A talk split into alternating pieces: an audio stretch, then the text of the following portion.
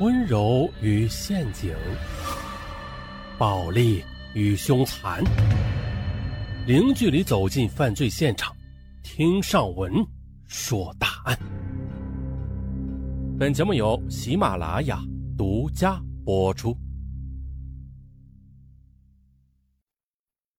二零零九年七月四日清晨，初升的太阳照亮了江西省某县城的一家宾馆的玻璃窗。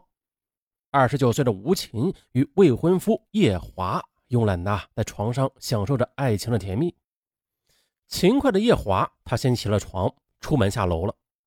一会儿呢，他一手提着牛奶，一只手端着热气腾腾的米粉回来了。嘿，老婆，那给你，你呀，你先吃了，再睡会儿。我呀，带着儿子到人民医院去做体检，然后，再去给他上户口。望着温柔体贴的未婚夫抱着孩子出门的背影。吴琴的心里就像是喝了蜜一样甜，暗自庆幸自己终于找到了真爱。这吴琴是江西省人，从一所工业学校毕业之后的，然后进入一家服装厂上班。二零零六年的国庆，他与中专同学杨刚喜结连理。杨刚在当地从事药品代理工作，收入很可观。二零零七年十二月的，儿子杨明降生之后啊，这吴琴就一心扑在了儿子身上。受到冷落的丈夫不久，哎呀，便在外边有了新欢。经过多次吵闹之后，杨刚带走了家里几乎所有的积蓄啊，决绝而去，唯独留下了五个多月的嗷嗷待哺的儿子。这感情受到重挫，吴琴心灰意冷啊，只好携子回到老家，与年过六旬的父母一起生活。这日子呢，可想而知举步维艰。虽然父母多次托人物色啊，给他找对象。但是因为有孩子拖累呀，处了好几个都无疾而终。二零零九年六月中旬的一天，一位远房亲戚兴致勃勃地赶来了，说给吴琴提亲，说距他们三十多公里的乡镇有一个叫叶华的小伙子，啊，三十岁出头，离婚之后身边带有两岁的孩子。这叶华呀，性格很温和，还很勤奋。他呢，先是在外地学原木雕刻技术。后来啊，又回到县城和两个朋友合伙做了家具生意，这条件是比较优越的。在父母的催促之下，吴琴答应了与叶华见一面。叶华言语得当，彬彬有礼，立刻赢得了吴琴的好感。尤其让吴琴感动的是，叶华他不但中意自己，还有做上门女婿的意思。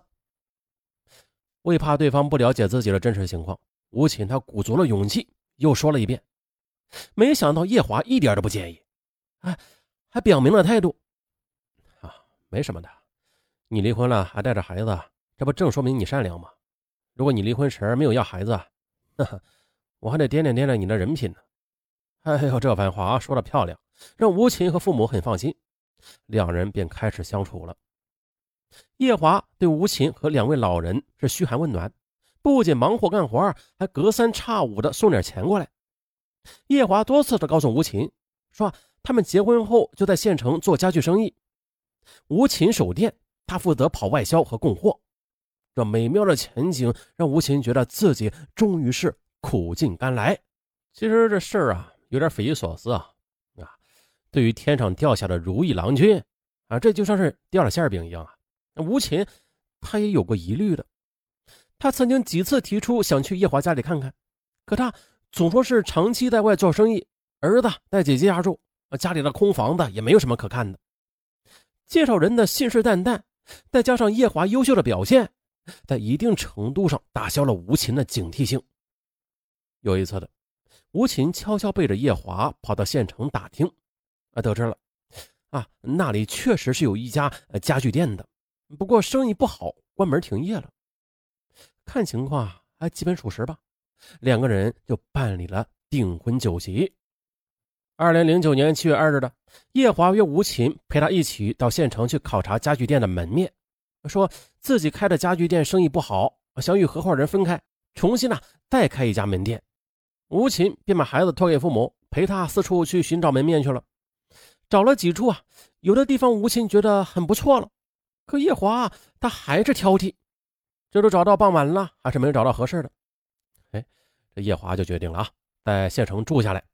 也在当晚，两人就突破了防线。第二天，叶华对吴琴说：“哎，我们可能要在城里待几天。你不是说你要给孩子做体检、打疫苗吗？啊，还要到公安局给孩子上户口吗？不如把孩子接来，把这事给办了吧，以免耽误了。”叶华的周到让吴琴感动不已，他就立刻打电话让父母将儿子送到县城。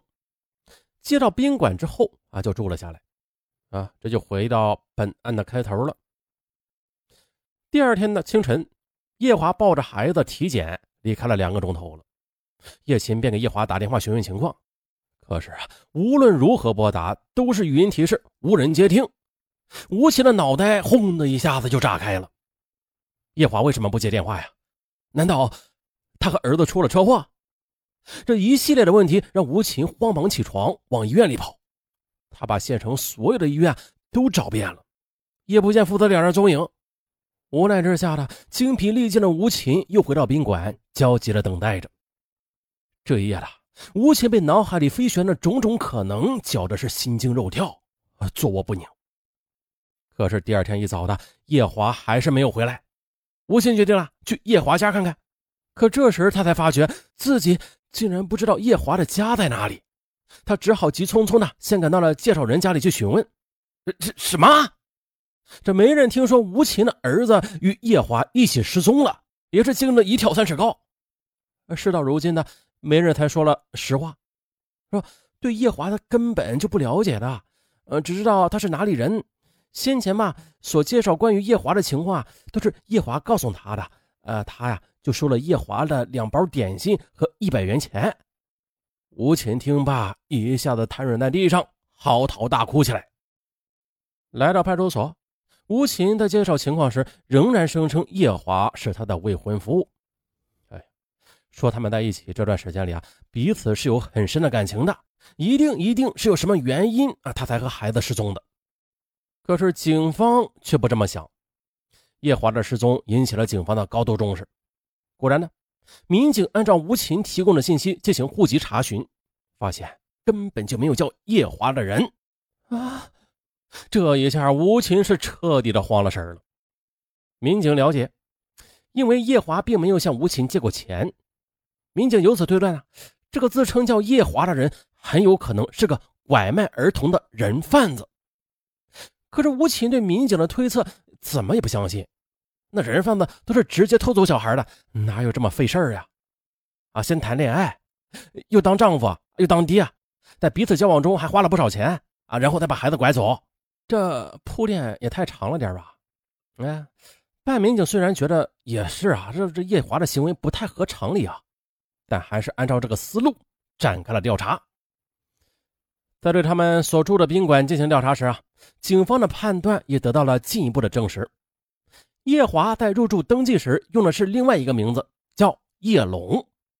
警方又通过户籍管理系统啊去查找，哎，发现这该县的某村有一个叫叶龙的这么一个人，是一九七九年十月二十七日出生的。调出档案中的照片之后，吴琴一眼就认出来了。哎呀，这叶龙就是叶华。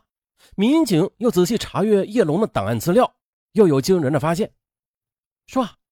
这二零零六年，叶龙曾经因为犯诈骗罪被判刑一年零六个月。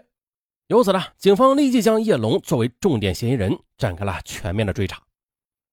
直到此时的这吴琴才确信了自己不但被骗了感情，还被骗走了儿子。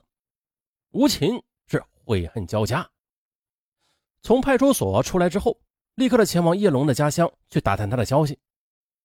从邻居的口中，他得知。叶龙早年与一个叫李英的女子结婚了，但是由于他好高骛远啊，在外闯荡多年也没能混出什么名堂，又回到县城与人合伙开的家具店，仍然是血本无归，甚至呢还背了一屁股的外债，走投无路了，他只好在亲戚和邻里之间，呃，安把你来蒙，坑蒙拐骗嘛。后来因为拖欠债务被人告上法庭，啊，这就有了二零零六年一年半的牢狱之灾。而那时候，李英已经生下一个儿子了。出狱后的李英抛弃了丈夫，远走他乡，叶龙则独自的带着儿子，这日子那是更加的艰难了。可这还没完的，二零零八年三月的，叶龙的儿子经过检查发现啊，患有先天性的心脏病，急需要手术治疗。四处借钱无门的叶龙只好把孩子交给了邻村的姐姐帮着照看着，自己出门去找钱去了。此后谁也不知道他究竟是在外边干什么。到了二零零八年下半年，一个叫马华的女人啊，曾经多次跑到这里打听叶龙的下落，说叶龙是她的未婚夫，也不知道什么原因呢，呃，跟他的孩子一起失踪了。别人都提醒他，八成啊是叶龙把他孩子给卖掉了。可是呢，那痴情的女人她怎么也不肯相信，还到处的张贴呃寻人启事去寻找父子俩。很快呢，同样丢了孩子的吴琴，他打听到马华也是江西人。啊，他也不顾路途遥远了，几经周折，在警方的帮助下，终于是辗转的找到了马华。那么呢，这两个有相同遭遇的女子，她们凑在一块又能揭开怎样的惊天秘密呢？咱们下集再说。